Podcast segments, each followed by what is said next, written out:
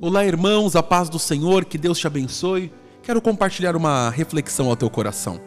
Todos nós conhecemos a história de Jonas, não é mesmo? Lembra do grande profeta, o fujão, que pelo fato de desobedecer a Deus, ele foi parar dentro da barriga do grande peixe. Todos nós, desde pequeno, conhecemos essa história. Mas na verdade, o livro de Jonas relata a história de um homem que quase nós não ouvimos falar. Nós não sabemos o nome dele, tampouco a idade deste homem, mas uma boa parte da história de Jonas é relatado a partir deste homem, a partir das coisas que este homem possuía, que é um marinheiro do barco. Você imagina que o barco estava parado, este personagem era dono do barco, tá? Imagina que o barco, o navio deste homem estava parado no porto e um jovem chamado Jonas compra a passagem para ir viajar para um, uma cidade. E no decorrer do tempo, no agir do tempo, começa uma grande tempestade e a tempestade começa a tomar conta daquela das ondas grandes, começa a tomar conta daquele mar e de repente o grande navio está quase a um a passar por um naufrágio. Agora você imagina a mentalidade deste marinheiro sem saber o que estava acontecendo no momento de tanta dificuldade. O capitão não teria como saber quem era aquele homem que tinha comprado a passagem.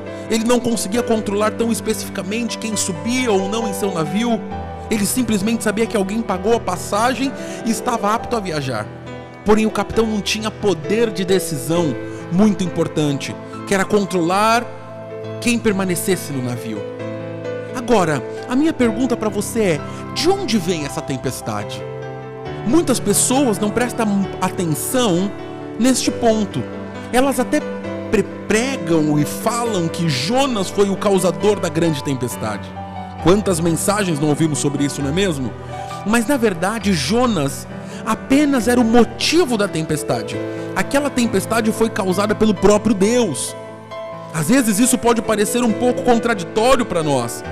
Volta e meia oramos, Deus, para que por favor acalme a tempestade da minha vida. Só que nós, nós não percebemos que o próprio Deus pode ter causado essa tempestade. As tempestades podem ser causadas por muitos fatores: pessoas, por nós mesmos, problemas cotidianos da vida, espíritos demoníacos e muitos outros. Para estas tempestades, corremos direto para o auxílio de Deus, porque Ele pode acalmar. Mas quem acalma a tempestade causada por Deus? Quem sobe no seu barco? Na maioria das vezes, não temos como saber quem sobe ou quem desce do nosso barco. Talvez uma pregação bonita já dê direto o bilhete para o embarque. Ser um ótimo cantor também já te dá uma credencial. Ser de uma boa família, ser inteligente, Queridos, de alguma forma, alguém está entrando no teu barco. Talvez você esteja lendo este texto em plena tempestade, talvez você esteja até perguntando o que eu devo fazer. Eu já joguei muitas coisas para fora deste barco, já não sei o que fazer, já limpei, já excluí, já tirei as malas pesadas do passado. Agora a minha pergunta é: você já viu quem está dormindo no porão do seu barco? O maior erro daquele capitão não foi ter deixado Jonas subir no navio. Ele realmente não tinha como saber, mas o maior erro dele foi ter tentado remar para a costa depois de ter descoberto o motivo da tempestade. Isso quase causou um grande estrago e custou muito ao seu navio. Não podemos agora julgar o capitão por essa atitude, porque este processo é muito difícil. Geralmente, irmãos, as coisas que temos que jogar do nosso barco são muito valiosas para nós. Note que aqueles homens estavam jogando tudo para fora do navio para tentar conseguir se salvar apenas.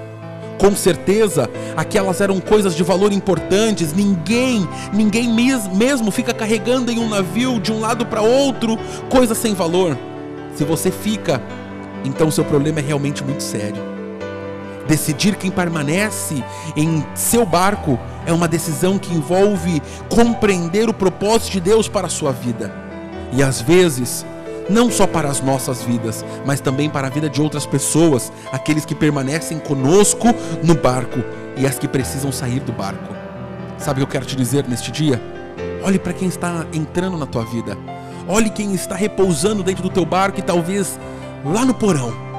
De repente você precisa limpar O que que está parando a tua história nestes dias? Pense bem. O Senhor quer limpar. Ele quer te auxiliar, auxiliar nesta limpeza. Que Deus te abençoe